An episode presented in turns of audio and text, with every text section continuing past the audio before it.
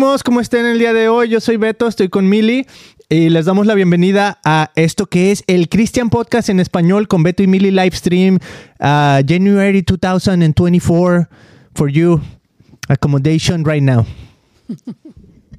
Eso, bienvenidos. Amigos, vamos a estar hablando el día de hoy de una película que acabamos de ver que todo mundo está comentando y tiene elementos, vamos a decir, religiosos, así medio a grandes rasgos, elementos un poquito así como de- del cristianismo. Eh, es una película que está impactando un montón, está en Netflix, producida por españoles, pero con actores uruguayos, chilenos eh, de Sudamérica y trata la historia de los sobrevivientes de los Andes, ¿no?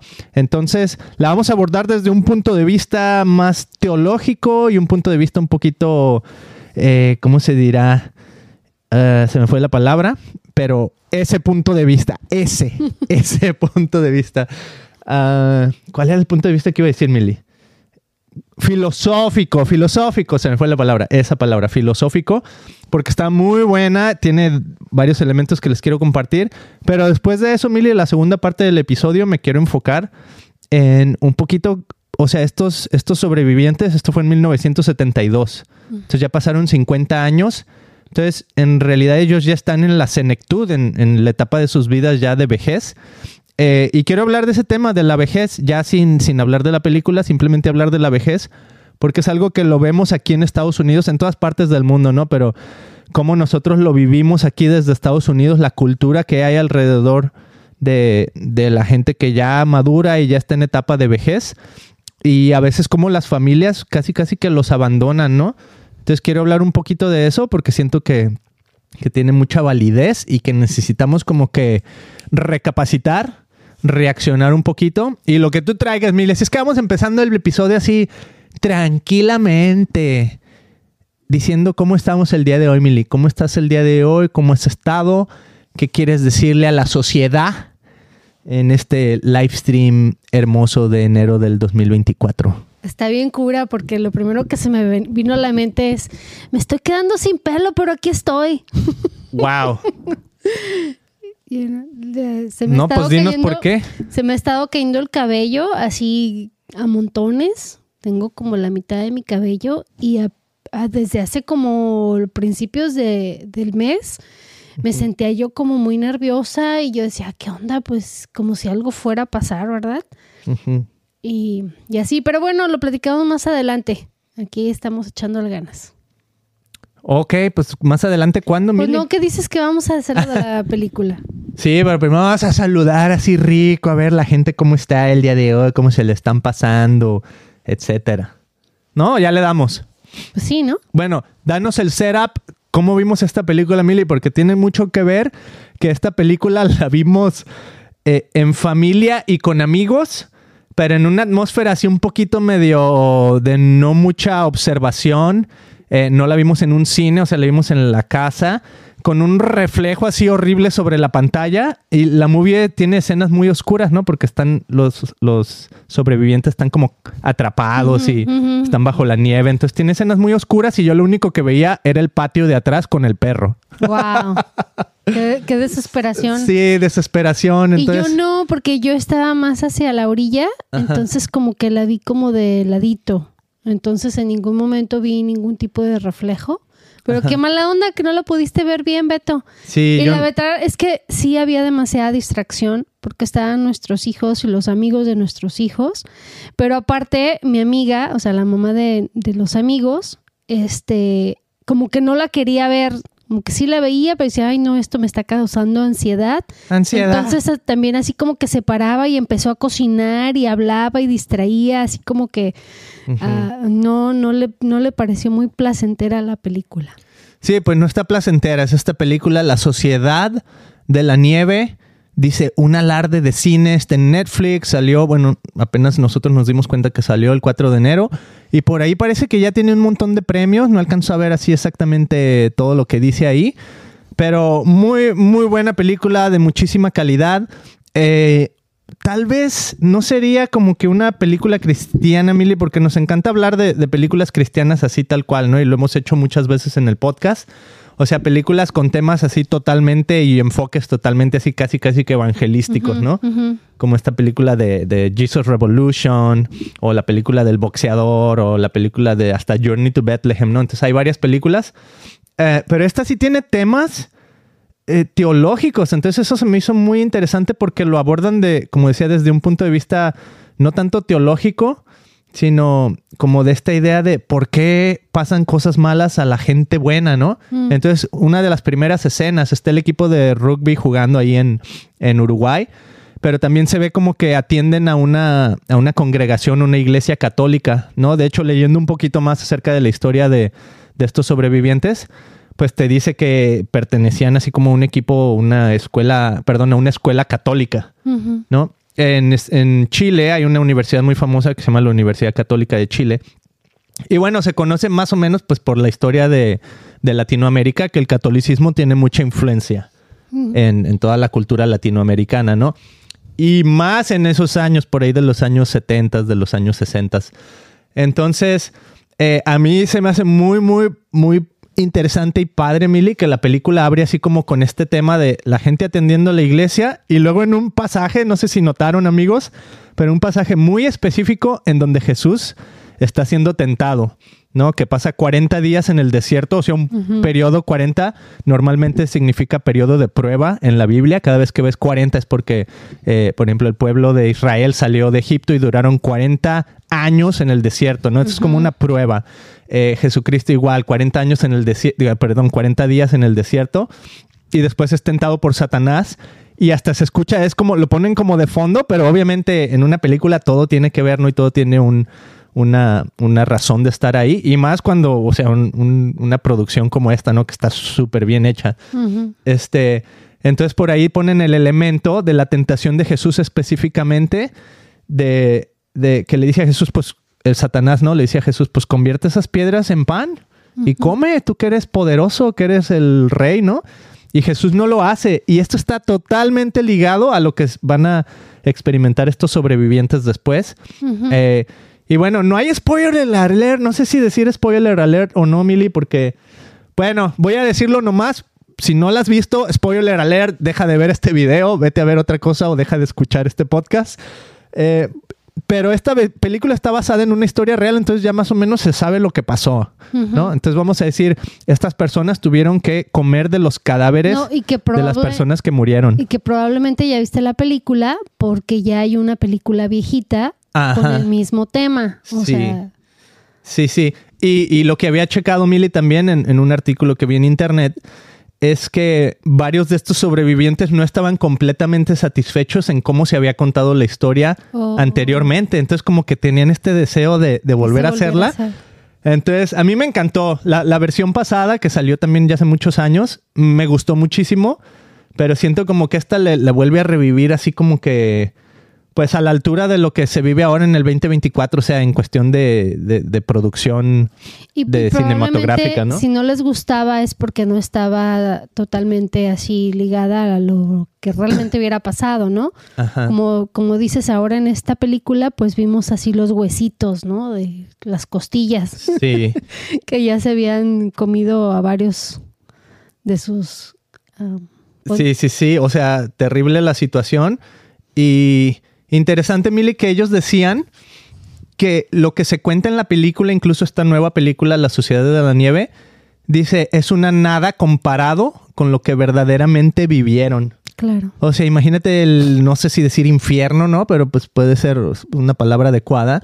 El infierno que vivieron, eh, las temperaturas bajísimas, o sea, temperaturas de, de menos cero grados centígrados. Sí, pues en esa foto mira verles las manos y la cara todas quemadas Ajá. del frío. Sí, increíble.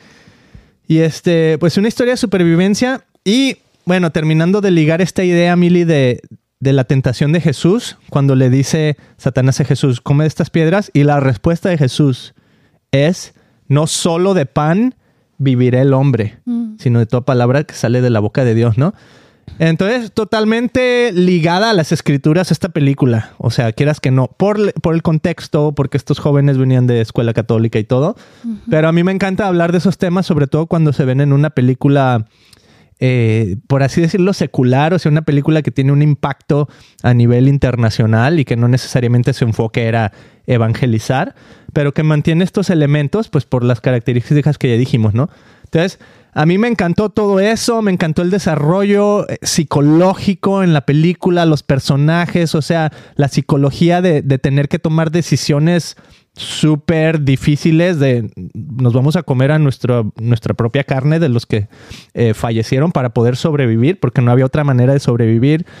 Más de 70 días en la nieve, en una montaña, en una época, Mili, o sea, donde si eso le pasara a un joven el día de hoy, Se muere. o sea, ansiedad.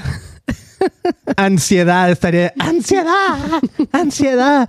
O sea, ¿qué haces, no? Si- Siento que por eso está causando tanto revuelo, Mili, porque la juventud de hoy, o sea, yo pienso que no puede creer lo que pasó y están sorprendidos, están así Sí, como Ponte que... a hacer tu tarea. ¡Ansiedad! Sí, o sea, qué cañón, ¿no? Eh, ¿Qué más elementos viste tú, Mili, que te hayan gustado de la película? Eh, no sé si relacionados como que a esa onda teológica o simplemente la psicología de los personajes y todo eso. Había por ahí dos doctores, ¿no, Beto? Así se ve que llegaba y pues compuso a varios de sus huesos y pues qué, qué, fortaleza para ambas personas, ¿no?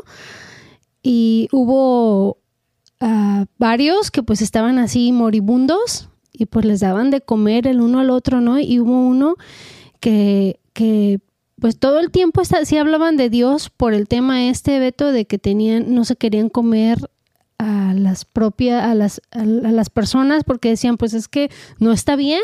¿no? Este, entonces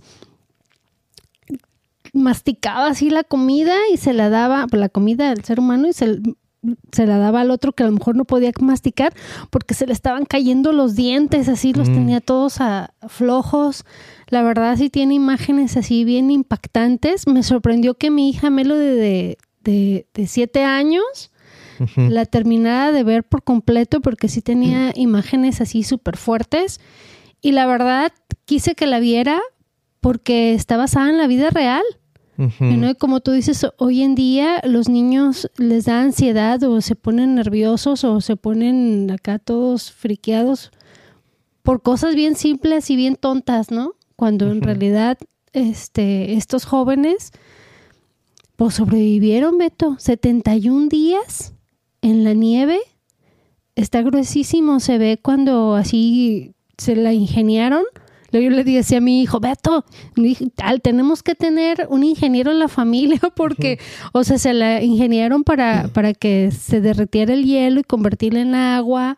¿no? Por ahí, este, es- encontraron unos radios y luego fueron y encontraron, eh, empezaron a buscar piezas y armar para intentarse comunicar. Entonces, qué tan importante también es la, la tecnología, Ajá. ¿verdad? En ese momento fue como un trabajo en equipo.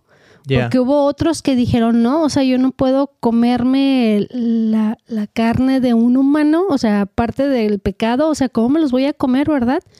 Pero entonces los partían en pedacitos y los echaban todos en un... O sea, para no ver de qué cuerpo era.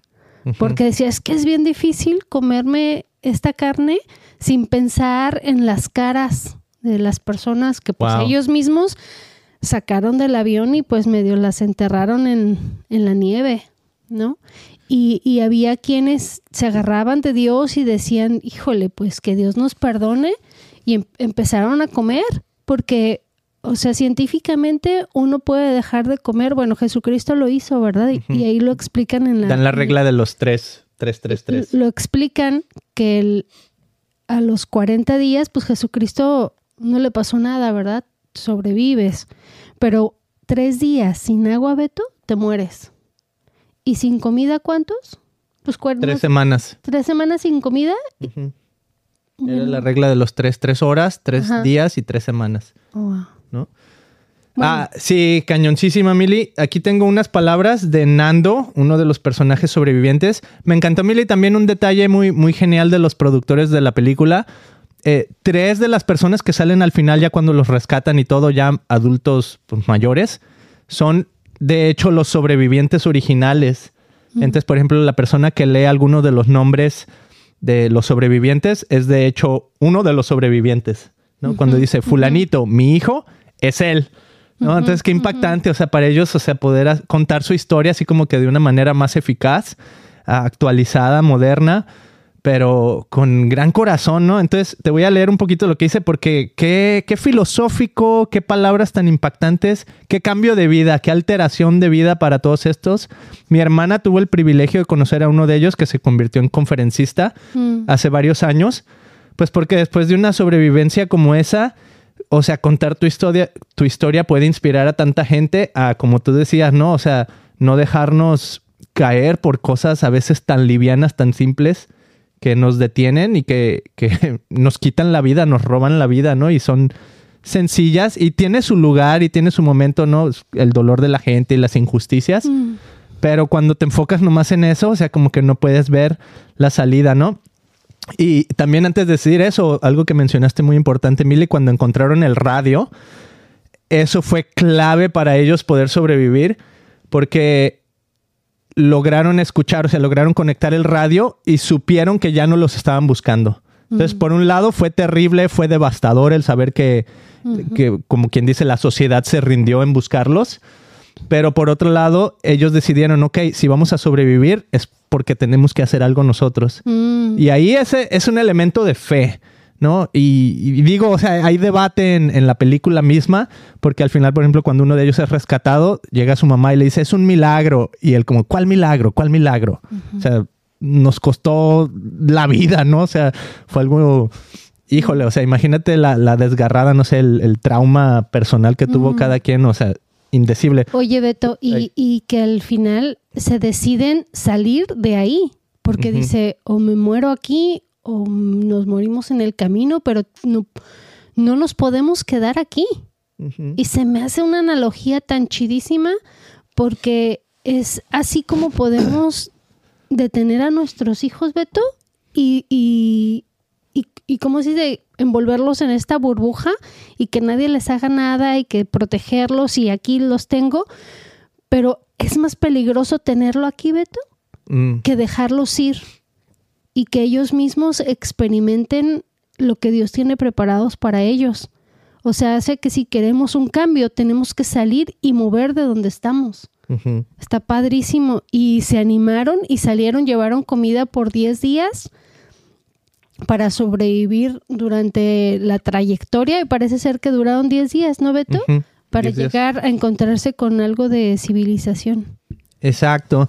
Eh, entonces las palabras de Nando Parrado Oficial, esto lo posteó en su cuenta de Instagram, la pueden buscar, Nando Parrado Oficial, tiene 15.900 followers y puso una foto donde se ve la Fuerza Aérea. Y déjame ver si la tengo por acá para que chequen esa foto que está, está muy cañona. Por cierto, también otra, un aplauso a los productores de esta película que de las pocas fotos que se tenía del momento, Mm. o sea, casi casi que replicaron al pie cómo fue la experiencia, ¿no? En foto, en, en, en la pantalla. Entonces, increíble. Pero déjame te leo estas palabras mientras observamos Y en esta esta, imagen en detrás. esta ocasión los actores se parecen mucho a los, los de la vida real. Muchísimo, ¿no? Parecido increíble. Entonces, estas líneas escribe, solamente el hecho de estar escribiendo estas líneas, 50 años después de haber sobrevivido, lo no sobrevivible sería suficiente. Por supuesto, hubo una vida más allá de la de la tragedia. Fue mucho lo que sucedió en los años en que me consagré a vivir la segunda parte de mi única vida, reescribiendo una y mil veces cada día para saborear que estaba vivo. Espero vivir lo suficiente para ver a mis bisnietos, y cuando pasen los años y me vean sentado en una butaca viejo, cansado, inútil, ya para tantas cosas, piensen en lo que este mismo hombre hizo cuando tenía vigor y le reían los ojos, y era capaz de arrastrarse por la nieve y el hielo, rozando los dientes mismos del diablo. He tratado de querer a mis amigos con lealtad y generosidad. He amado a mis hijas y nietos con todas mis fuerzas. Mm. Y he querido a una mujer con un amor que ha llenado mi vida de sentido y de alegría. He sufrido grandes pérdidas y me han obsequiado con grandes consuelos. Pero con independencia de lo que me dé o me quite la vida, este es el concepto básico que siempre la iluminará. He amado con pasión, sin temor, con toda mi alma y mi corazón, y ese amor me ha sido devuelto. Para mí eso es suficiente. Son las palabras de Nando Parrado Oficial, 50 años después de lo vivido en este accidente. Les recomiendo muchísimo que lo sigan ahí en Instagram. O sea, elementos de inspiración. Qué bonitas palabras, ¿no? O sea, después de tanta, de una experiencia así, el ver a tu familia, el verlos crecer, o sea, lo has de ver con un lente completamente diferente al resto de la humanidad, ¿no? O personas que han vivido situaciones similares, ¿no? O sea, de situaciones de vida o muerte. Eh, como dice aquí, o sea, mi única vida, pero me consagré a vivir la segunda parte de mi única vida. Mm. O sea, eso es totalmente bíblico, no sé por dónde le quieras ver, pero es básicamente la invitación de Jesús de resucitar, de venir a Él. Jesús dijo, yo soy la resurrección y la vida, el que cree en mí, aunque esté muerto, vivirá. Entonces en esta vida tú puedes vivir como víctima o tú puedes resucitar a la vida que Jesús te quiere dar, a una vida donde sí va a haber momentos difíciles, o sea, rozando los dientes mismos del diablo. ¡Wow! ¡Qué fuertes palabras, ¿no? Pero dice, eh, ya sea lo que me dé la vida, he amado con pasión, sin temor, con toda mi alma, mi corazón, y ese amor me ha sido devuelto. Mm. Qué bonito, o sea, qué inspiración. Muchísimas gracias a, a estos hombres que se atrevieron a vivir, a, a darnos un ejemplo, ¿no? O sea, con su... Y me encantaría compartirle, compartirle esto a mi hijo Joseph, porque él se preguntaba, oye mamá, ¿y tú crees que estos, estas personas hayan sido normales después de eso? Y le dije, bueno, Hani, acuérdate que eh, hay un dicho que dice que lo que no te mata te hace más fuerte. Entonces le digo, yo creo que con el amor y con ayuda psicológica, y pues claro que sí, claro que sí, y, y- y este es un vivo ejemplo de esta persona que se decidió vivir y amar y ser amado. Wow, pues está súper padre, Mili, la historia súper inspiradora. Eh, hay muchísima información, no nos vamos a enfocar tanto, pueden ir a buscarla en internet, o sea, si quieres saber más de cómo sobrevivieron, de la falta de oxígeno que tuvieron que pasar, de las avalanchas que llegaron, eh, y como te decía, ellos describen el evento, dijeron, fue más horrible de lo que se ve en la película, ¿no? Pero todo lo que sucedió en la película, o sea, es, es- es- está basado en las experiencias que ellos verdaderamente vivieron. O sea, cuando ya pensaban que las cosas iban mejor, llega una avalancha y los entierra todavía más, un- unas tormentas increíbles de nieve que los cubren cada vez más. Mueren ahí también. Muere, sigue muriendo más gente. O sea, eso es una historia increíble. Pero me gustaría terminar este segmento con esto, Milly, que se me hizo súper padre de la película.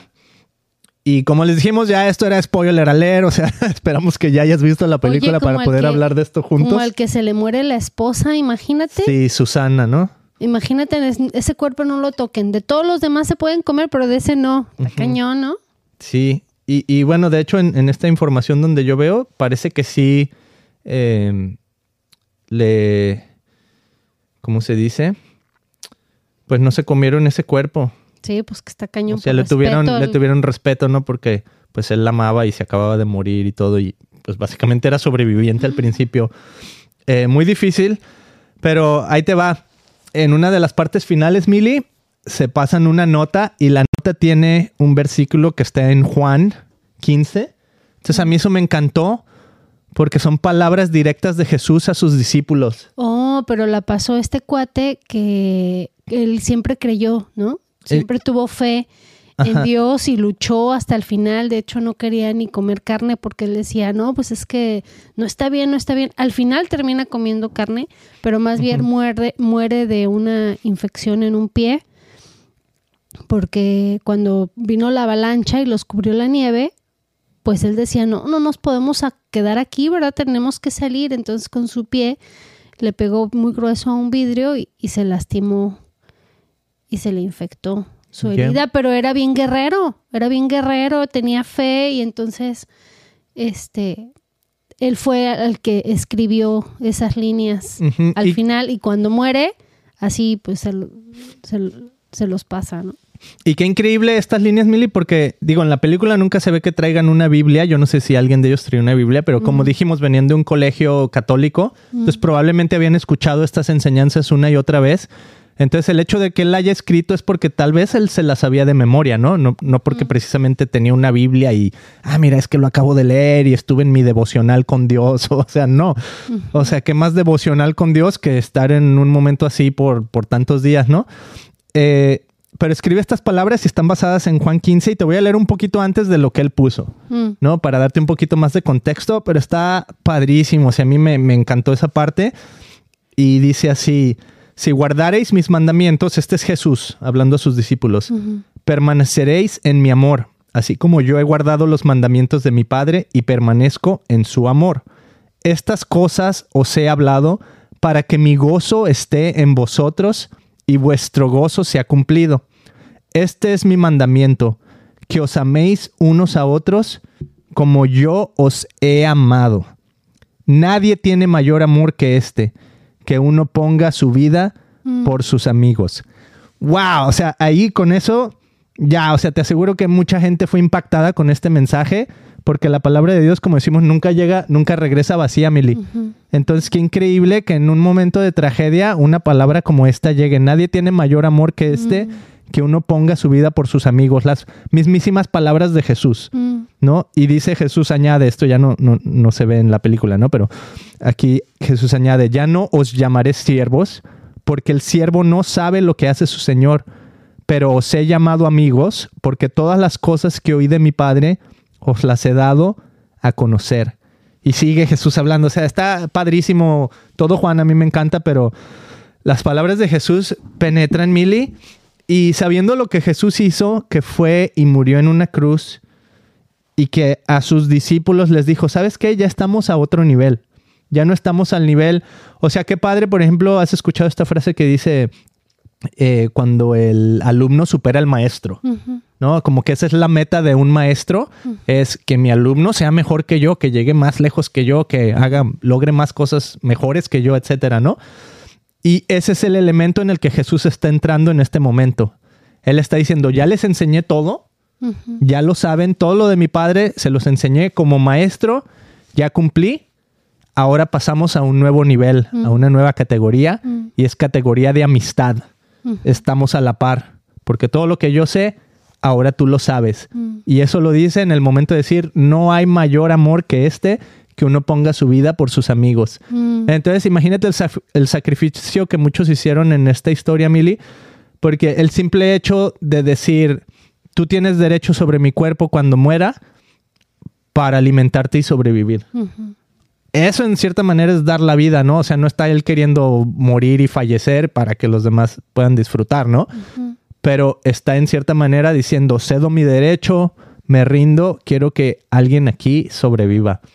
O sea, eso ya es un nivel de amistad cañoncísimo. Me, me encantó como al principio de la película, o sea, muchos de ellos en realidad no se conocían mucho, ¿no? De hecho, ya cuando buscas un poquito más de información, o sea, iban como a un juego de, rugby, iba a ser padre, pero venían muchos familiares. O sea, no, había mucha relación entre ellos así de, ah, nos conocemos de años, etcétera. Pero esto les cambió la vida. O sea, esto los, los, a los que estaban ahí los unió. Y de hecho dice que cada 22 de diciembre se reúnen anualmente para contar historias, ¿no? Y de los, creo que 16 sobrevivientes, todavía sobreviven 14. Dos fallecieron eh, dentro de los años 2000 Mm. eh, de cáncer, pero lograron vivir muchísimos años después, no sé, uno creo que cuarenta y tantos años y el otro como cincuenta y tantos años después de este acontecimiento. Y el hecho de reunirse cada año y en temporada navideña, ¿no, Mili? Qué increíble, o sea, recibir esta, eh, esta temporada con esa, con esa recapacitación, Mili, en lo que se ha vivido antes, en, en- en esa experiencia de vida, de sobrevivencia y de una vida completamente nueva. ¿No? Entonces, ¿cuáles son tus comentarios finales, Mili? Y nos vamos a dar nuestro emoji a esta película. Pues que respiren profundo, vayan a ver la película de día si tienes problemas para dormir, porque está medio, medio intensa, pero está buenísima, está padrísimo el mensaje y pues yo a mí me dejó con mucha inspiración, Beto. Inspiración, ¿tú le darías un emoji inspirativo? Sí, la verdad, que qué fuerza, qué valor y el querer vivir, el sobrevivir, ¿no? Buenísimo. Pues yo me iría con el emoji divino. Me, encantaron esas frases de Jesús, me encantó la psicología de los personajes. eh, el desarrollo obviamente está basada en, en traumas que verdaderamente sufrieron, pero como película y todo me encantó ese desarrollo de los personajes, esa, toma de decisiones que tuvieron, eh, el hecho de decir qué vamos a hacer, o sea, tener una base católica y decir es que no podemos hacer eso con un cuerpo, no podemos comer un propio cuerpo, ¿no? Y tener que tomar la decisión de hacerlo, a pesar de lo que diga la religión, por así decirlo, o su experiencia religiosa pasada. Eh, me encantó eso de la película, me encantó los elementos de, de las palabras de Jesús al principio, al final, ese cierre como de ciclo de pues de lo que tuvieron que vivir, ¿no? De esa como tentación, por así decirlo, o esa prueba. Y, y pues al final de cuentas la resolución de que estos personajes pudieron volver a contar su historia en una manera que querían. Mm, Entonces nos vamos ya con el último emoji que le damos, Mili. Un emoji Holly. Holly, buenísima película. Vayan y chequenla. Nos encantó La Sociedad de la Nieve. Eh, tal vez un remake de la película Vivos o Alive, que salió hace mucho que contaba la misma historia, pero esta está buenísima. Increíble cinematografía. No dudo que gane Oscars y siga ganando premios e inspirando a muchísima gente, como tú habías dicho, Mili. Buenísimo. ¿Ok? Amigos, gracias por haber estado en este video. Suscríbete, dale like, chécate, tenemos muchos más videos aquí si nos estás escuchando, más bien viendo en YouTube. Y si estás aquí en el podcast, pues le seguimos dando esto del podcast, ¿sale? Pónganos sus comentarios aquí abajo, qué les pareció, eh, qué más les hubiera gustado que a lo mejor se mostrara o qué preguntas tienen acerca de la película. Y vámonos a ese otro tema, Mili, que te quería decir, que es un poquito de esta idea de, de la senectud o cómo se vive los años viejos. Me acuerdo de una canción de, ¿cómo se llama? Pe- Pereira, Pe- ahorita la busco. Pero este que cantaba, viejo, mi querido viejo, Ahora, ahora ya camina lento. Yo soy tu sangre, Ah, mi ¿es de viejo. Vicente Fernández? No, Oh. Ajá, a lo mejor Bueno, la cantó alguna él, vez, no sé. Eh, pero buenísima rola. Y a mí me ha dado mucha nostalgia últimamente, Mili, porque en nuestro círculo de amistades, de pastor y todo, como que hemos vivido un poquito esa.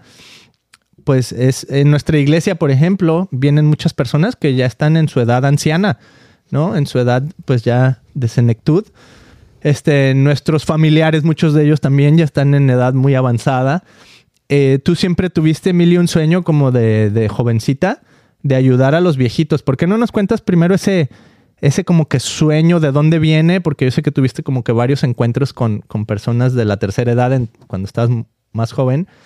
Y como que siempre ha habido ahí un deseo en ti, Mili, de... Pues tú sabes que en, ayudar. en México cono- conocemos a todas las personas que viven en la cuadra, o por lo menos yo así crecí, ¿no? Conociendo a, a toda la gente que vive alrededor de mí, y no, no solamente la, la cuadra, sino la colonia. Pero bueno, en este caso yo convivía mucho con gente eh, adulta, mayor, viejitos de la cuadra, y había una señora que le llamábamos Benita, doña Benita. Y estaba bien solita, Beto. Él, él solamente tenía un hijo y el hijo era, iba y la visitaba y solamente le llevaba dinero, sí la mantenía, pero no convivía con ella. venía, no sé, una vez al mes, acaso, yo creo que la vi, lo- al Señor yo lo vi como dos veces en toda mi vida, pero a mí me encantaba convivir con ella. O sea, me acuerdo que me ponía sus suéteres y mi mamá me regañaba, decía, hija, no te andes poniendo la ropa de la viejita porque a lo mejor hasta puede tener pulgas o qué sé yo, ¿verdad? Pero yo iba y me encantaba pasar tiempo con ella porque había mucha plática. Diario tenía un consejo o una recomendación para todo. Entonces, como ¿Te que- acuerdas de uno? ¿Algún consejo el- así el práctico? aprendizaje. Eh, híjole, no, pues No. no, me acuerdo ahorita. En pero- general, pues te daba general, consejos. ella Ajá. sabía de todo, todo. ¿no? O sea, de medicina, que todo, oh, ponte esto, hazte esto, pero era así de diario. Y pues ya estaba bien viejita, Beto. Me acuerdo que llegó a estar tan viejita, pero muy sana, Mm. hasta que perdió la vista. Oh, y me acuerdo, Beto, que iba a las tortillas e iba agarrándose de las... ¿En serio? Sí, de, de las puertas, porque ya se le había ido la vista. O sea, caminaba en la calle así tal cual Ajá, al tacto de ya la... una vez que me di cuenta le dije, doña Benita, ¿dónde va? Oh, es que voy a las tortillas, que no sé qué, y me di cuenta que ya no veía. Mm. Porque pues obviamente haz de cuenta que muere mi mamá, mis tíos nos adoptan y yo ya no salía tanto a la calle, ya no convivía tanto con la gente de, de la cuadra, porque pues ya me ponían a estudiar y a hacer tareas, lo que nunca en mi vida había hecho, Eh, porque me la vivía en la calle. eh, ¿Eras niña de la calle? Sí, Beto. ok. y con muchos peligros, pero bueno, soy sobreviviente. Entonces, pero bueno, uno de mis refugios era con ella. Me encantaba pasar tiempo con ella y yo, y de hecho cuando, cuando murió lloré muchísimo porque mm, fui del, así, ya me enteré cuando ya estaban en el velorio. Y pues Wow. como que a mí me hubiera gustado estar ahí en sus últimos días, pero ella venía y me decía que si le cortaba las uñas y bueno, había una relación bien bonita, nunca nunca me, da- me ha dado asco un viejito, ¿no? Me acuerdo que hasta mi tía cuidamos a su abuelito en nuestra casa y me acuerdo que yo le veía así los barros en la cara así y me ponía y había un barro que yo como Ay. una hora y le salía y le salía y le salía, pobrecito, lo dejé todo hinchado de la cara. Ay, Billy. Sí se antoja, pero también como que da... eh. Pero le saqué como un kilo de manteca de ese barrito. Au. Este, pero le cambiamos el Hay pañal. satisfacción, ¿no? Es como satisfying, pero también es medio asquerosín. Ajá. Le cambiábamos Ay. el pañal, lo bañábamos y, o sea, te digo que nunca me han dado, nunca, nunca me ha dado, no soy asquerosa. Ajá. Entonces, este, un día, Beto, yendo a camino a la universidad, me subo al camión y se sube conmigo un viejito y lo, lo- tú sabes que a veces los camiones pues se frenan bien gacho y pues hacen tiradero y movimiento Ujú. Y lastimé a un señor y se puso a llorar y llorar y yo, oh my gosh, ¿qué hice, verdad? Si apenas lo toqué. Entonces le dije, perdón, perdón. Dice, oh, no, no te preocupes, hija. Lo que pasa es que me caí de no sé cuántos pisos Ay, y no estoy manches. todo quebrado. Y yo así, ay, Dios mío, y tengo que ir a trabajar. Pero bueno, total que me contó una historia así bien trágica. Y, digo, y dije, ay Dios, si tan solo yo tuviera dinero para darle, le daría algo. Y que me acuerdo que traía un sobre para pagar la luz o para pagar algo, ¿verdad? Yo apartaba siempre eh, mi dinero en sobrecitos para no gastármelo. Entonces me acuerdo que traía un sobre para pagar algo y digo, ah, mire, para que se ayude. Y ya me bajo. Total que ya trabajo, se termina el día y pues regrésate, ¿verdad? Vuelvo a tomar el camión de regreso, pero ahora se sube otro viejito vendiendo Sí. periódicos con una bolsita con pipí aquí al lado y con cara de sufrimiento, Como pipí, pues porque traía un dren. como de diálisis, de ¿cómo se llama? pues, Oh. No sé, traía un dren y el otro, pero se le veía la cara de sufrimiento y ven- Pobre. vendiendo periódicos Eh, ya así como las altas horas de la noche, ¿no? Entonces, este, eso, eso me dio como mucho amor por los viejitos, de decir, ay, cómo quisiera un día, uno sueña, que me voy a ir a Estados Unidos y voy a hacer dinero y voy a mantener a mi papá y le voy a dar a mi papá, you know, este, porque ya después apareció mi papá y, y lo voy a sacar de trabajar y voy a hacer un, un lugar para viejitos. Y bueno, he trabajado para viejitos, Beto, que eso me ha dado mucha satisfacción. Y he convivido y he pasado tiempo con mis vecinos también, que son adultos mayores y que están bien solitos. Es, es bien triste ver que, que llegan a cierta edad donde ya no pueden hacer nada y están solos y a veces uno se pregunta pues qué decisiones tomaron y qué, qué por, hacia dónde los llevó su vida a estar solos, como la vecina que se nos murió hace poco, como hace cuatro, tres, cuatro años. Mm, Que estaba, oh, sí, que estaba solita, solita, solita, que decía que no tenía familia, que no tenía nada. Pues cuál, más bien estaba eno- enojada, tenía un corazón duro, y se divorció de toda su familia y estaba solita, ¿no? Ya.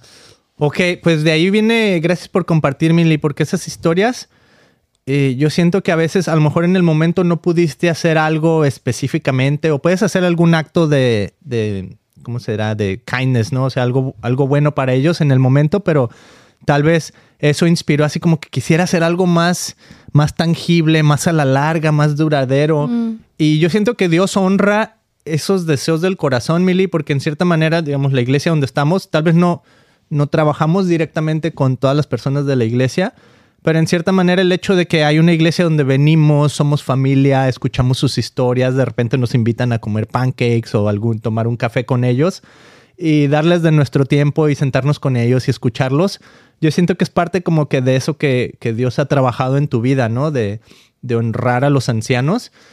Y a mí me causa mucho impacto, Mili, porque la Biblia está llena de ejemplos de personas que vivieron muchos años. No sé, Abraham, el padre de casi todos, eh, vivió muchísimos años y dice que vivió ya de anciano, pues que lo enterraron y que vivió una larga vida y buena vida y pues, vivió bien, ¿no? Este, que le fue muy bien. Pero como que siempre hay ese deseo de, de, de cuidar, cuidarnos unos a otros, Mm. sin importar como que la edad, ¿no? Entonces, por ejemplo, este no es ejemplo de edad, pero es un ejemplo de cuidarnos unos a otros. Eh, porque he estado, he estado leyendo Génesis y una de las primeras cosas que suceden en Génesis es que Caín mata a Abel, son hermanos. ¿no? Entonces Caín se enoja y tiene motivos y lo que sea. Eh, mata a Abel, pero después viene Dios y le dice, ¿qué has hecho? ¿No? ¿Dónde está tu hermano? Y dice, ¿soy yo acaso guarda de mi hermano? Mm. Entonces estas son palabras bien impactantes, Mili, porque siento que es como a veces ese, esa actitud del corazón de, eh, no tanto tu hermano o no, sino no me importan los demás. Mm. ¿no? Entonces yo siento que ese- pudra. Que se pudra, me vale, ¿no? Aunque estemos relacionados por sangre y carne, no me importa, mi hermano, yo no soy su cuidador. Mm. Entonces, en el mundo de los ancianitos, Mili, lo peor que le puede pasar a un anciano, una es, por ejemplo, que se caiga, ¿no? Cuando un anciano se cae, a veces se rompen una cadera, a veces se rompen algún hueso, a veces se lastiman a tal grado que ya de ahí su, su vida empieza a decaer mucho más. Pero ahí te va lo segundo peor que le puede pasar a un anciano, aparte de caerse. Lo segundo peor que le puede pasar es que no haya nadie que lo atienda. Mm. ¿no? Entonces yo siento que ahí es donde entra esa responsabilidad, ese llamado de Dios a nuestras vidas. Y lo quiero decir, Mili, porque tal vez hay personas jóvenes conectándose y que como que no, no piensan en eso, no piensan en el futuro, no piensan en que, como decía esa frase famosísima cuando yo estaba joven, Mili, decía mi abuelita, me decía, como me veo, te verás, como te ves, me vi, como me veo, te verás. ¿no? Y Mi si bien nos va... Mi abuelita también lo decía mucho. Ah, si bien nos va, vamos a llegar a, a esas alturas, ¿no? De, de- de ser ancianitos. Pero como que me ha estado moviendo eso mucho, Mili. Nuestro pastor, por ejemplo, últimamente ha estado atendiendo a, a su suegro. Y fuimos a ver su casa recientemente. Me enseñó, pues, dónde él vivió y todo, porque ya se lo llevaron a vivir a la casa de los pastores. Te la enseñaron ya limpia, arreglada, porque fueron a trabajar en ella. Apenas están en eso, o sea, están, Oh. están recogiendo ya todo, van a volverla a pintar, bla, bla, bla, porque la quieren rentar. Pero entrar en una casa simile, o sea, está lleno de nostalgia, está lleno de memorias, eh, ves fotografías de sus nietas, ves fotografías de viajes, o sea, un montón de cosas que te causan tanta nostalgia que hasta está ligado con lo que veníamos hablando en, el- en la otra parte del episodio, Emily, de, de estos sobrevivientes que ya pasaron 50 años, ¿no? De los sobrevivientes de la nieve, ¿no? O sea, 50 años después ellos ya están en su edad anciana y el hecho de haber vivido toda una vida, de ver hacia atrás, de ver que pudieron tener familia, tener nietos, uno de ellos decía, yo quiero ver a mis bisnietos. Mm. O sea, wow, qué legado, ¿no? Y que, que vean a ese hombre ya así que apenas se puede mover y saber que vivió historias increíbles. O sea, qué bonito. A mí me tocó una vez trabajar cuidando a un ancianito, Mili, eh, de 91 años. Ujú. Y bien interesante porque él fue de estos veteranos de guerra. Creo que de la Segunda Guerra, alguna de esas viajó a Japón y Mr. Burns. Herb se llamaba. Herb, parecido a Burns. Y este, y lo sacaba al patio y me contaba historias y había que tenerle mucha paciencia porque hablan mucho más despacio y... Te repiten la misma historia. Te repiten la misma historia, se les va y empiezan a contarte otra. Su esposa ya tenía como esta onda que se les olvidan las cosas. Alzheimer. Alzheimer's, entonces ella tenía que apuntar todo y luego todo el tiempo te estaba repitiendo todo porque veía sus notas y, ah, esto es lo que pasó. Y como que hablaba y luego además hablaba en japonés, entonces no le entendía a la, a la esposa. Este, pero bueno, eh, y, o sea, qué, qué increíble el saber que ellos vivieron experiencias en este mundo que uno nunca vivió. O sea, experiencias diferentes.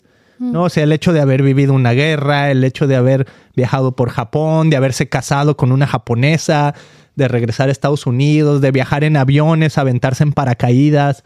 O sea, cosas así que, que son épicas de su vida, Y ¿no? me- de su historia. hablando del, mm, recordando al viejito, ¿te acuerdas que estaba, era su segundo matrimonio y se casó con la hermana? La hermana, sí es cierto. No, era su segunda esposa, pero se casó con la hermana Wow. porque la primera esposa se le murió.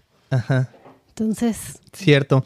Entonces, vámonos a lo práctico, Mili. O sea, con esta idea de, de Caín diciendo, ¿acaso soy yo guarda de mi hermano? mm, O sea, obviamente sí, Dios quiere, ese es el deseo más grande de Dios, que nos amemos unos a otros, que superemos barreras de edad, que superemos barreras raciales, que superemos barreras de, de lo que sea, ¿no? Que como, como humanos nos ponemos para, para tener cuidado unos de otros. Entonces, tú que ves aquí, por ejemplo, en Estados Unidos, Mili, que comparado con lo que viviste en, esta- en México, o a ver, ¿qué quieres decir? también otra cosa que muy gacho que les pasa a los viejitos, sobre todo aquí en Estados Unidos, es que les gusta, como tú decías, su dependencia. Ah, sí, independencia. su independencia. Entonces, está bien cañón porque eso les duele, les duele. Yo con, tenemos una vecina que fue maestra y ya está grande y ella puede, no, no, no, no pide ayuda. De hecho, nosotros le hemos ayudado sin que ella lo pidiera,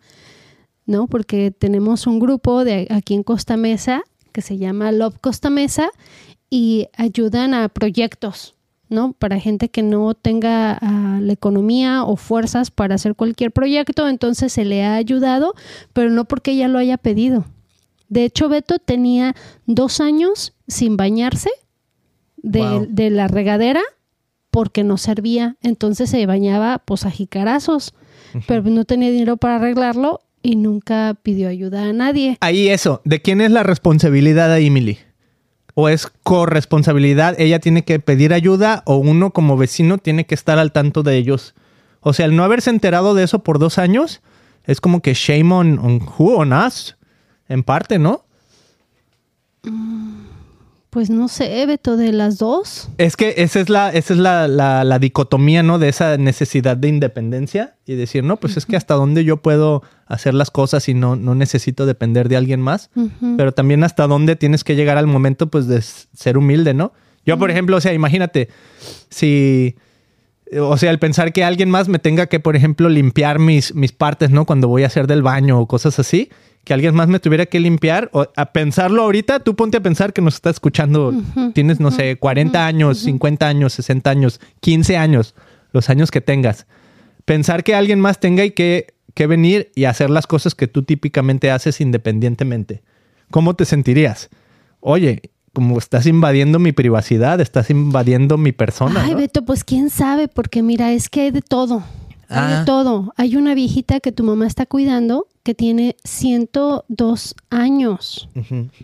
Y ella feliz de la vida. Obviamente sí le incomoda, pero es una viejita bien contenta y feliz. Mm. Y ella ya sabe que pues le tienen que hacer todo. Lo que, ¿no? A lo mejor lo que no le gusta es que le ayuden a hacer popó, pero es que ahí le tienen que escarbar, ¿no? Entonces, pues a cualquiera le es incómodo. Pero, pero yo creo que pues hay de todo. Por ejemplo, esta otra vecina que ayudamos hace cuatro, hace, no sé, que la encontré este, infestada de cucarachas y que me dijo, no necesito tu ayuda y no creo tu ayuda. Entonces le dije, no, pues no te estoy preguntando. Voy a venir Y yo me metí a su casa, Beto, ahora sí, casi, casi que a la fuerza. Wow.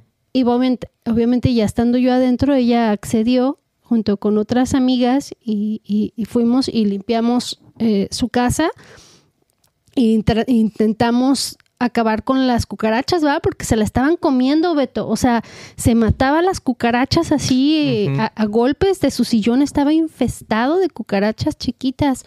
Entonces, pero también me pongo a pensar, lo único que hice, Beto, fue prolongarle la vida un poquito más, porque ella se dejó morir. Mm. Eso es también el, free will, la, nuestra libre albedrío, nuestras propias decisiones. Uno no puede meterse en el cerebro de nadie y pensar y actuar por ellos. A final de cuentas, ella se dejó morir, Beto, se estancó en un sillón y solamente estaba enfrente de la televisión, paraba para ir al baño y paraba para ir a la cocina, hasta que un día ya ni parar se pudo. Wow. Y era, era, she- era, era no, de dame, dame, dame. A ella sí no le importaba que la limpiaras. Oh. Era, era narcisista. No me importa que me hagas, que me des. O sea, todos los años que le ayudé, nunca me dijo, ten Miriam, aquí hay algo para, para ti, para tu familia. Por todo tu tiempo, por tu gasolina, por los mandados que me hiciste.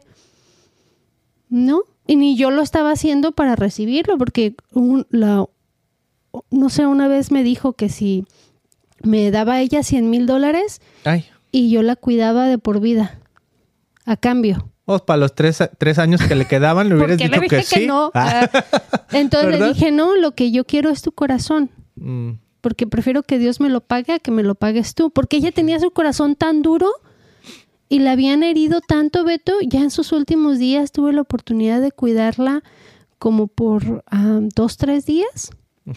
Y se hizo una bebé chiquita, ¿verdad? Ya en cama. Y está flaquita, flaquita, nunca se me va a olvidar su rostro, su piel blanca, blanca, blanca, ni una sola arruga, tenía 72 años, no arrugas porque nunca salía, entonces su piel era muy blanca y, y así bien lisita, lisita, lisita. Y entonces ella me había contado que tuvo mamá y papá alcohólicos. Mm. Entonces sufrió de drogas, o sea, ella era una sobreviviente y, y vivió como pudo, ¿verdad? Pero pues nunca se casó, no nada. Y ya cuando estaba en la cama, pues yo hasta le cantaba canciones de cuna. Y me decía, mami, no, mamá, Ah. no te vayas, no te vayas. Lullabites, lullabites. Que le Ah. cantara y, y yo le decía pues que perdonara, ¿verdad? Y que Dios la amaba. Y pues ahí le, le, le- le compartí de Dios. Entonces todo el tiempo que pude y que estuve con ella fue, mi intención era que su corazón se ablandara un poquito porque ya sus últimos días le dije que si aceptaba a Jesús en su corazón y me decía que no estaba lista. Wow. Y todavía en su loquera, por, bueno, no loquera, sino ya estaba disvariando. Ya le estaban dando medicina para, para dormirla. Ya para lo que sigue, para la eternidad. Uf, ahí te va una, una pequeña, un pequeño versículo bíblico muy interesante, me intriga, Mili, porque está en medio de una plática de Jesús con Pedro, que es cuando Pedro negó a Jesús tres veces, ¿no? Entonces después Jesús resucita, se presenta en- de- delante de los discípulos y afirma a Pedro tres veces, como diciendo, las tres veces que tú me negaste, ahora yo te afirmo. Pero luego, dentro de todo eso, dice unas palabras como un poquito así como que fuera de contexto. Aunque te quiere describir la Biblia un poquito por qué lo dijo, como que de todos como que no entra, no cabe, eh, está chistoso. Entonces, te lo, no chistoso pues, pero está interesante. eh, y me imagino que hay muchos pastores con muchas diferentes, eh, ¿cómo se dice? Ah, nuances de qué significará esto, ¿verdad? Pero está en Juan 21. Juan, como ya saben, es de mis libros favoritos de la Biblia. Es increíble. Vayan y lean Juan.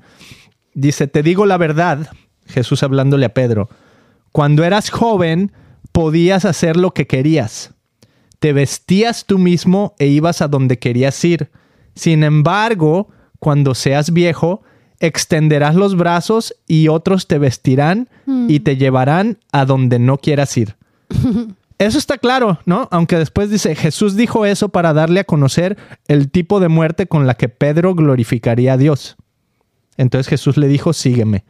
O sea, esa es la parte así como que, ah, ¿qué- o sea, que tiene que ver el hacerse viejo y que los demás te tengan que, que cuidar y, y vestirte y todo con el tipo de muerte, ¿no? Porque a lo que hemos escuchado en la historia, que no es bíblica, pues, pero eh, la historia de los discípulos, o sea, los discípulos murieron en sacrificados, pues, tipo como Jesús, por- Degollados. degollados, crucificados, crucificados al revés. Creo que Pedro fue uno de los que fue crucificados al revés, apedreados. apedreados, etcétera. Entonces, o sea, eso lo entiendo. El tipo de muerte con la que Pedro glorificaría a Dios. Pero esto se me hace interesante, ¿no? Y lo veo más como dentro de, de la onda de, de esto. Cuando tú eres viejo, o sea, era lo que me pasaba a mí cuando cuidaba a este ancianito, Mili. Mm. O sea, me acuerdo, o sea, hasta hay un como cinturón que tú le pones a los ancianos con el que tú los ayudas a levantarse y los sientas en su silla de ruedas y luego otra vez los, los ayudas a levantarse y los llevas al baño a hacer sus necesidades o pararse, etcétera. Entonces es exactamente lo que dice aquí. O sea, cuando seas viejo extenderás los brazos y otros te vestirán y te llevarán a donde no quieras ir. Al doctor, Al doctor, sí, o sea, o sea, me acuerdo que estos viejitos Mili siempre me decían, queremos ir a Costco. Oh, Costco era su Disneylandia. Sí, porque les encantaba la comida de Costco. Sí, ya ves que vas a Costco y empiezas a agarrar así de las, de las cositas Las que hay ahí. pruebitas. Las Ujú. pruebitas que hay. Entonces, de hecho, vayan a Costco un día y chequen el tipo de gente. Y te garantizo que esto sucede en varios países, ¿no? Pero obviamente más aquí en Estados Unidos que hay mucho de esto de eh, personas que se dedican a cuidar ancianitos, ¿no? Y aquí en Estados Unidos es muchas veces son los, los asiáticos, filipinos, eh, de algunas otras nacionalidades asiáticas que son los que se dedican como a este tipo de, de cuidado de anciano, ¿no? Que se llama caregiver. Entonces vas a Costco y ves a muchos ancianitos con un- una persona filipina que los va empujando, por ejemplo, y agarrando ellos así de todas estas comiditas, ¿no? Su lugar favorito era Costco y él siempre quería hot dogs, que era malísimo para su salud, pero ahí también sería, si nos quieren comentar amigos, o sea, hasta qué punto una persona de 91 años lo dejas así como que, ok, pues date vuelo con la ¿Lo comida, dejaste, ¿no? Beto? ¿Lo dejaste que se comiera un hot Una vez sí, una vez sí me lo llevé así sin, ahora sí que sin permiso de, de la hija. Eh, la hija no vivía ahí, vivía en, en otro estado. Pero sí, me lo llevé básicamente sin permiso. O creo que yo fui y les traje hot dogs, ¿no? Porque él ya no podía salir ¿Cuándo se te de cayó? su casa. Ah. Ese fue otro día. Este, que hablaremos otro día de eso. Nunca dejen caer a uno ancianito, amigos. Es lo peor que puede pasar. Y me lo dijo mi mamá, ¿eh? Porque mi mamá se dedica, se ha dedicado muchos años a ser caregiver.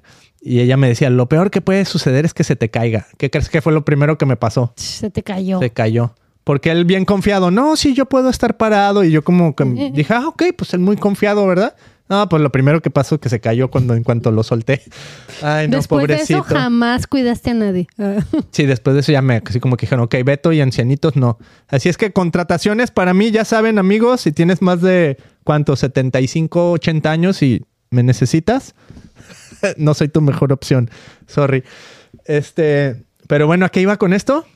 Que lo iba a llevar a Costco y que le traía sus hot dogs y él viene encantado, pero que me, me gustaría escuchar eso de la gente, Mili.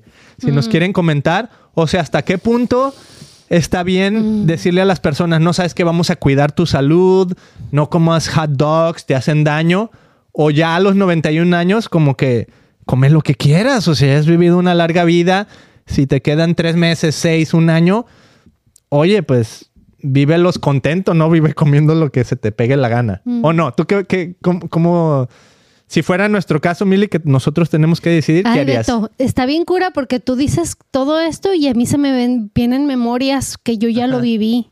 Mi mamá Ajá. falleció de cáncer Mm. y ya sabía que se iba a morir. Entonces se hizo vegetariana al final y comía como, como conejito. Todo en verde, todo, ni siquiera las verduras cocidas, no sal, no nada. Y ese era un punto de conversación. Decía, bueno, si me voy a morir, Denme lo que sea. pues deja como lo que, me, lo que a mí me gusta, ¿verdad? Irme feliz. Pero ¿qué crees? ¿Qué? Sí comió mm, cuidando su dieta porque ella quería Oh. vivir. Wow. Quería vivir, no quería morir, entonces Bueno, hizo- pero- pero ahí hizo también- un sacrificio grande.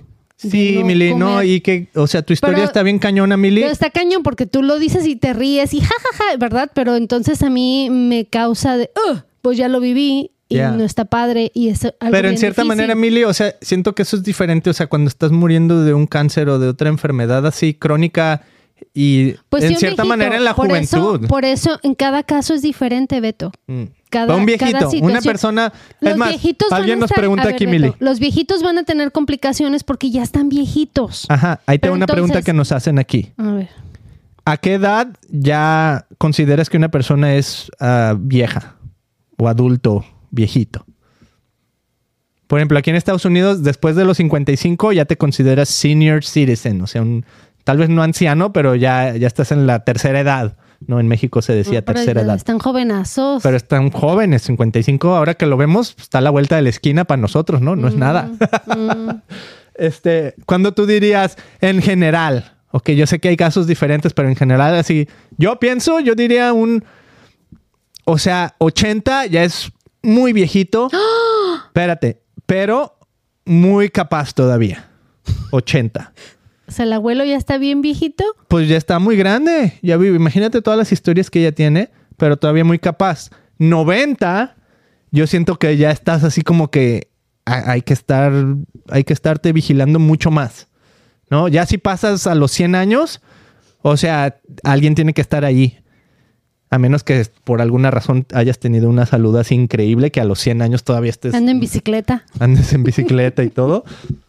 Este, pero, o sea, viejito, yo diría, Pasando los 80. pasando los 80 ya estás en esa edad muy viejita, ¿no? De los 55 a los, a los 79 yo siento que estás en una edad muy madura, adulta, pero todavía no estás así como que tan viejito, ¿no? Pónganos ahí en los comentarios ustedes qué opinan, cuándo. Y, por ejemplo, nos dicen también en los comentarios, ya a esa edad, dale que se den gusto. Tú, ¿qué, qué le hubiera gustado? Tu mamá estaba en otro caso diferente, Mili, pero ¿qué le hubiera gustado comer que, que no era de lo saludable? No, es que se fue al extremo. Porque, o sea, no podía ni comer carne, imagínate. Pero eso era lo Ni- que le gustaba Ni normalmente. un caldo de pollo, nada. O sea, imagínate Ah. que come solamente zanahorias, verdura rallada, calabazas, chayote, papa, todo rallado, nomás con limón y ni siquiera sal. Así por seis meses. Sí. Entonces, pues ahora sí que cualquier comida que le dieras, pues era bienvenida y cualquier cosa se, se le saboreaba, ¿no? Pero le echó ganas. De hecho, por eso eh, sacó fuerzas de donde no había. Yeah. Ok, pues vámonos a cerrar este episodio, Mili, dándole tu lo que tú le quieres decir a personas que tienen personas de edad adulta, personas mayores, ancianitos, como se diga en tu país, de la tercera edad, en tu vida. ¿Qué sería lo que tú les quisieras transmitir, Mili, con ese deseo que has tenido toda tu vida de que has mirado ancianos en tu vida y que has dicho, ay, ¿cómo me gustaría ayudar? O sea, una persona trabajando con una bolsita de, no sé cómo se llamará, diálisis o lo que sea, a esas alturas de la edad y todavía teniendo que trabajar y vender periódicos. Wow, es de aplaudirle, pero a la vez es también de dónde está, dónde está la gente que puede hacer algo por él también, ¿no? Y a lo mejor sí había, no estoy Ay, diciendo Beto, que no. ¿qué, qué temas tan difíciles trajiste el día de hoy? eh? Shh, ya sabes, ustedes contrátenme para temas dificultosos. ¿Por qué no mejor tú nos dices lo que tú harías? No, pues yo no sé, por eso vengo con la experta Mili. Tú eres, tú eres la persona llena de sabiduría y Espíritu Santo. Yo soy el que tiene dudas y preguntas.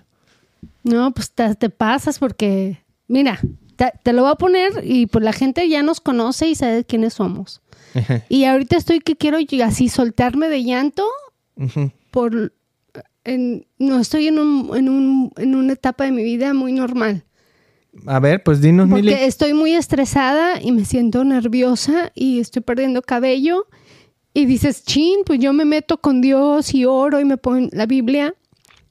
Hice un ayuno hace meses. tres meses de no comer nada. Ni, o sea, me la pasé tomando solo agua. Este ayuno lo hago cada año. O sea, no fue algo nuevo.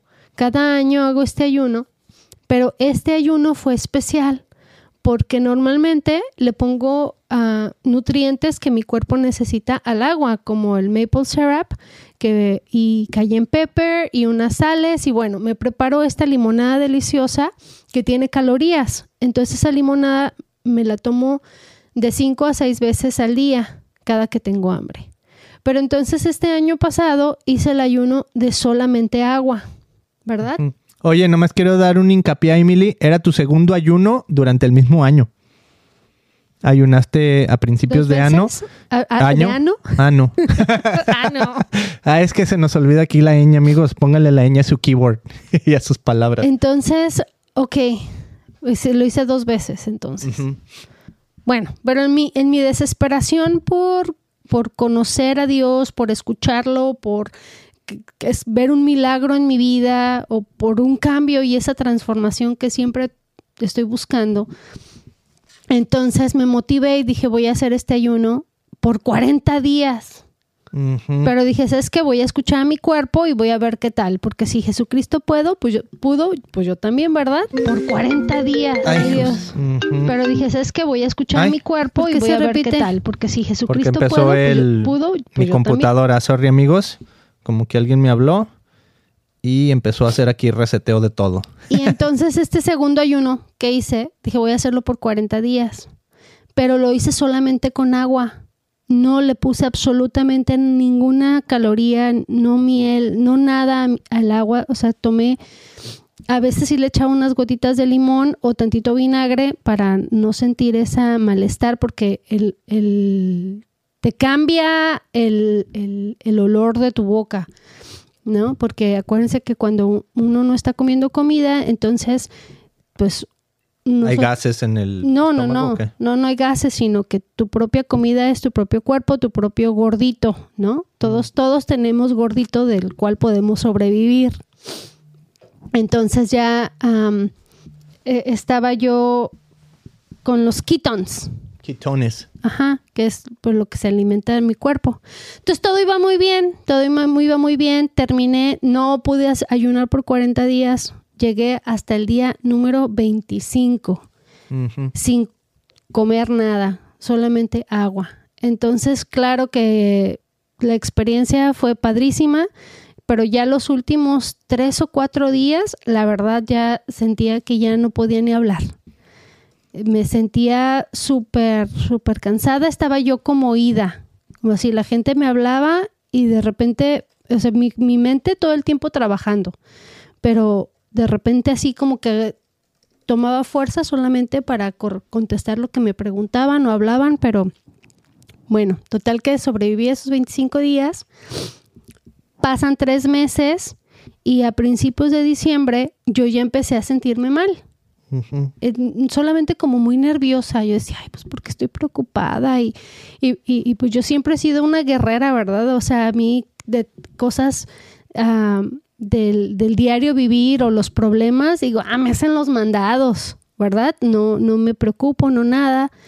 Entonces, hace unos meses tuvimos un roce con mis hermanas y mi papá y toda esta situación y es exactamente de lo que estábamos hablando ahorita. ¿verdad? De, de, que, uno quiere ayudar. Ay, Beto, es que a mí me cuesta mucho trabajo este tema. Pero bueno, quiero mejor terminarles de contar que me estresé bastante. Eso, Entonces, el, punto. es que me estresé bastante y empecé a perder cabello.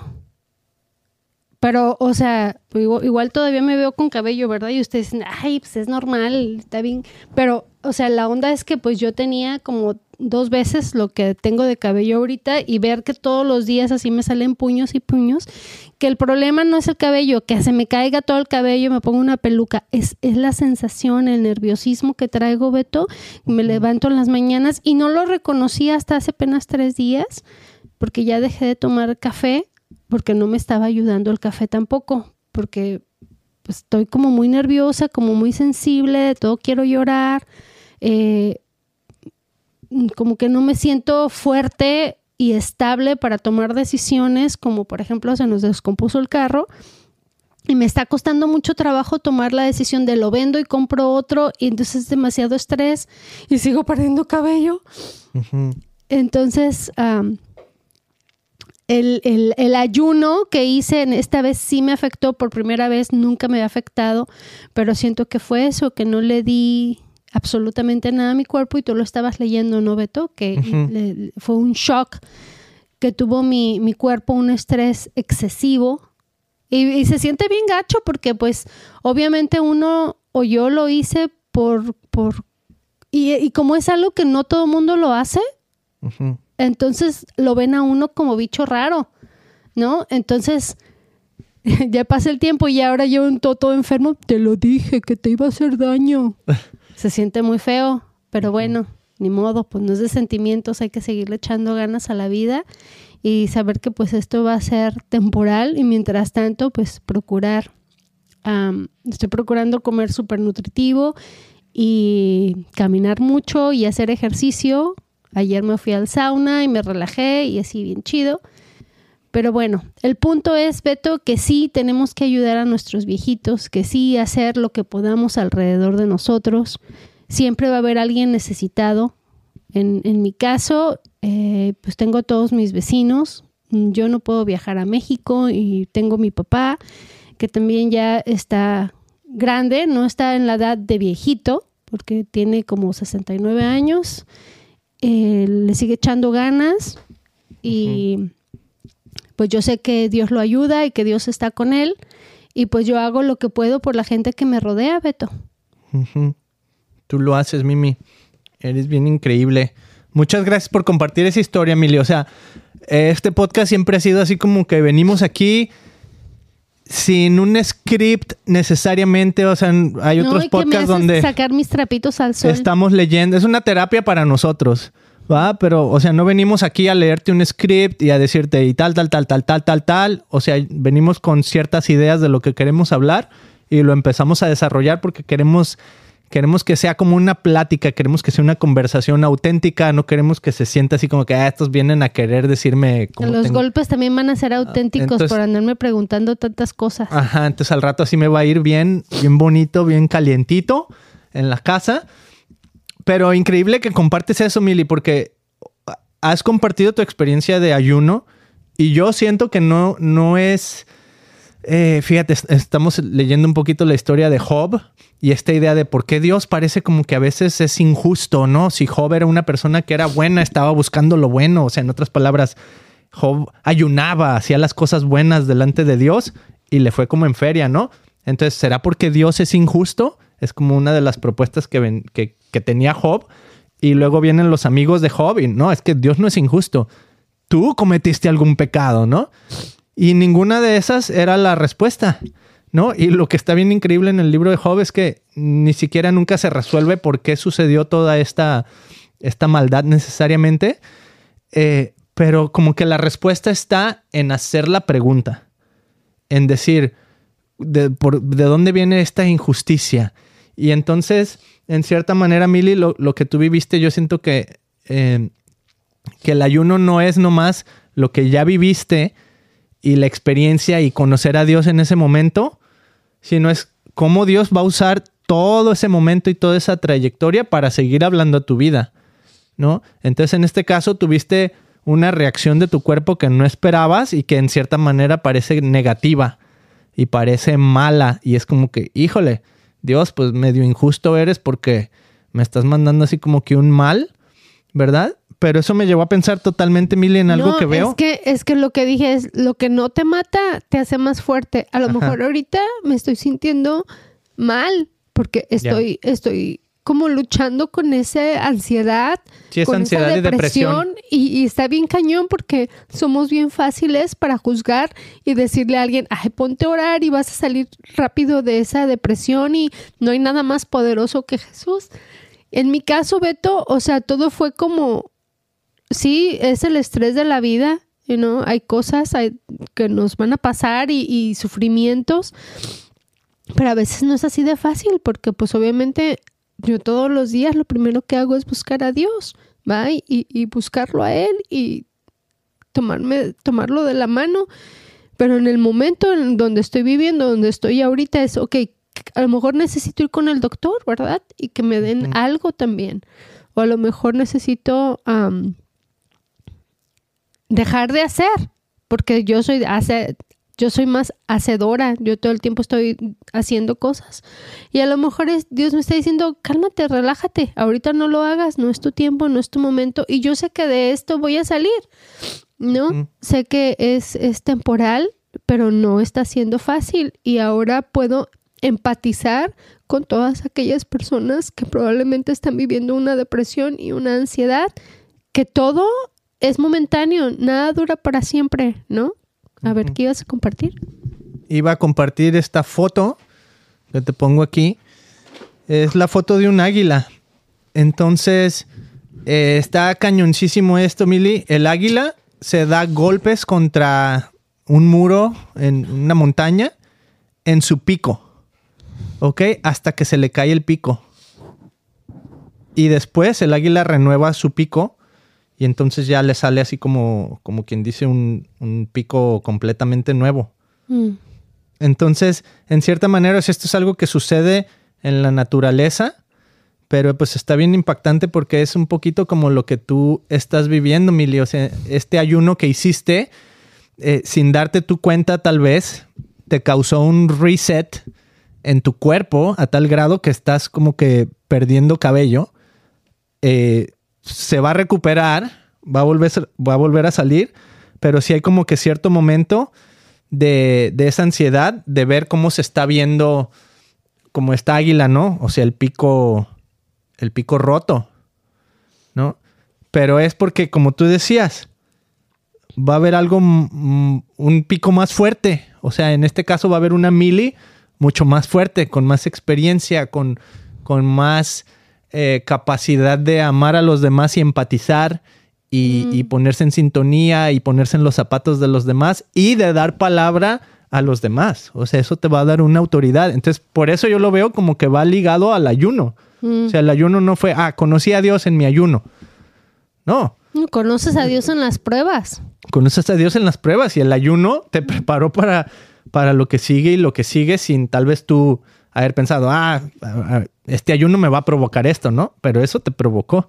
Entonces, siento que Dios lo va a seguir usando y va a seguir utilizando tu historia, Mili, porque, digo, ya vamos a concluir este episodio, ¿no? Pero a mí me gustaría, por ejemplo, un día hablar de, de cosas que a veces para nosotros son, ¿cómo te diré? Como normales, pero otra gente lo puede observar y decir, hmm, hay algo chistoso aquí, ¿no? Por ejemplo, en México, nuestros dientes, eh, bueno, los míos específicamente se dañaron mucho porque el agua era muy mala y cosas así.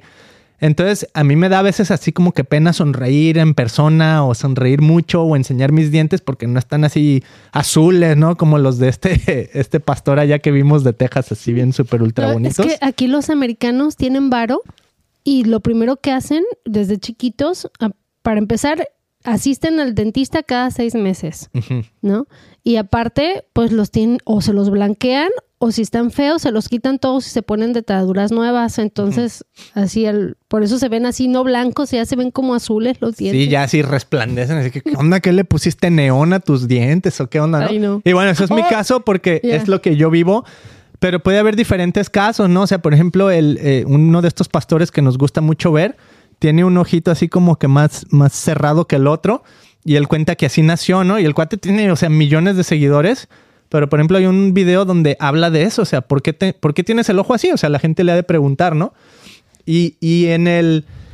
O sea, como que hay un poder en hablar de las cosas que estás viviendo y en hablar de las cosas tal como son. Mm. ¿No? Entonces, por eso en mi caso mis dientes, ¿no? Entonces, como que siento que un día nos podemos enfocar en esas cosas porque puede inspirar a otras personas, Mili, que a lo mejor se sienten como que, no, es que yo no puedo hacer porque tengo tal tal o tal, ¿no? Hasta la persona de The Chosen, eh, uno de los actores, eh, hablábamos una vez en un episodio que está como cojito de una, de una pierna, ¿no? O sea, como que camina un poquito mal y, hace un papel de seguidor de Jesús, ¿no? Entonces que hasta él estaba sorprendido de por qué me, por qué me pusieron en este papel de, seguidor de Jesús, siendo que yo tengo así pues una, una ¿cómo se dice? Impediment en, mi cuerpo físico, ¿no? Entonces, bueno, yo siento que ese ya es tema para, para otro día.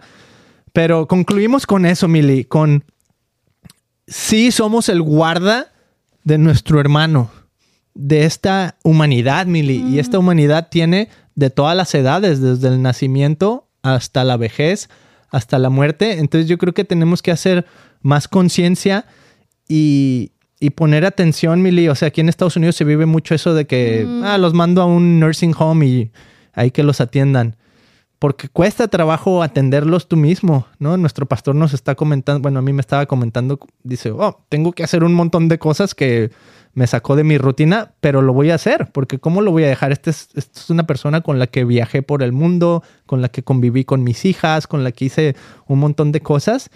O sea, el, darles como una dignidad de que estén en una casa atendidos por, por un familiar y no, ah, pues ahí medio abandonados en un... Pues es de, sí, Beto, pero es que no debemos de juzgar. Cada caso es diferente. Uno no sabe hasta que no lo vives. Ah.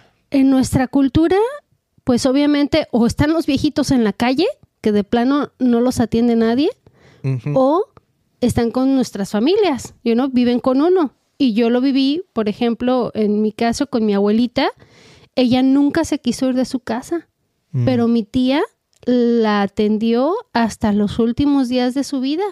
You know, ya al final, cuando mi abuelita se puso muy mal, mi tía se la llevó a su casa. ¿Y qué crees? Pues ahí no duró, porque ya estaba mal, mal, mal mi abuelita, ¿no?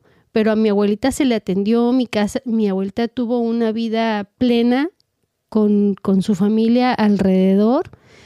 Pero hay otros casos, Beto, donde, por ejemplo, tengo un familiar, una de, de, de, mis tías, ya la más grande y de la única que queda, que le dio Alzheimer y le dio este, la otra que es Alzheimer, Alzheimer y demencia. demencia. Demencia. Entonces, imagínate, está bien cañoncísimo, bien cañoncísimo y tú dirías, ay, ¿cómo la fueron a meter a un Mm. lugar?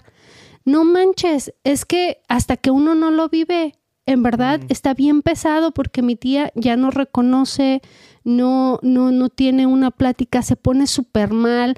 A las nurse las tenía todas pellizcadas y pateadas. Yo estuve ahí, me mordió porque no quería que le cambiaran su pañal. O sea, eh, o sea, si mis, herma- mis, mis, mis primas tienen sus propias complicaciones, sus propias enfermedades, sus propios deberes y está bien imposible que una persona, una sola persona pueda cuidarla. Y no tienen todas las atenciones que le están dando a mi tía donde está ahorita. Entonces cuando yo la vi, no manches, cuando estaba en ese lugar, dije, este lugar es santo, este lugar, empecé a bendecir a todas las enfermeras, a toda la gente que llega y que atiende, porque dije, gracias a todo esto, mi tía está teniendo un buen estilo de vida, la comida está deliciosa, así mi tía ya no puede masticar, entonces le llevan todo en puré, todo en puré.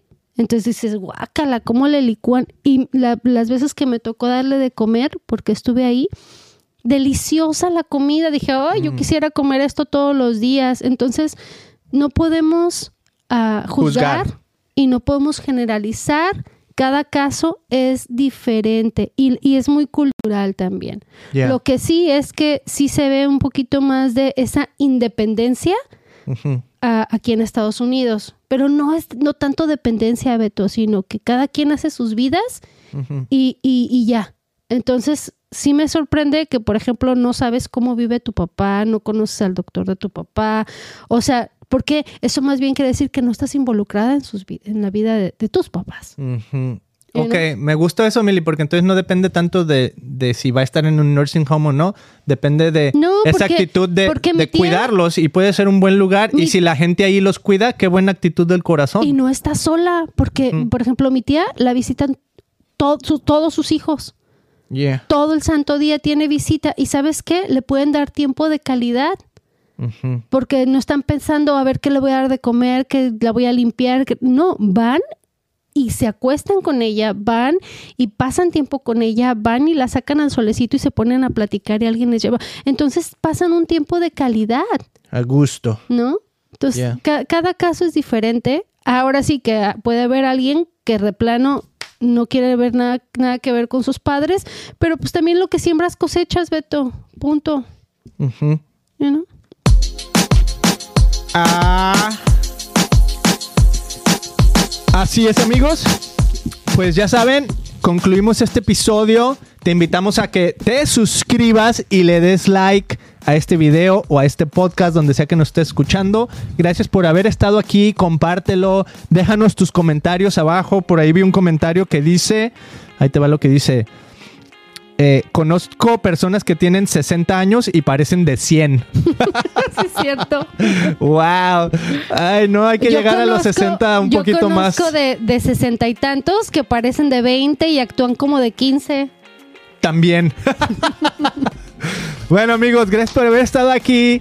Eh, un abrazo a todos. Déjenos, ya saben, comentarios, etcétera. Nos vemos en el siguiente video, episodio. Suscríbete aquí al canal si estás en YouTube. Visítanos en christianpodcast.com. Todo eso. Amén. Chao.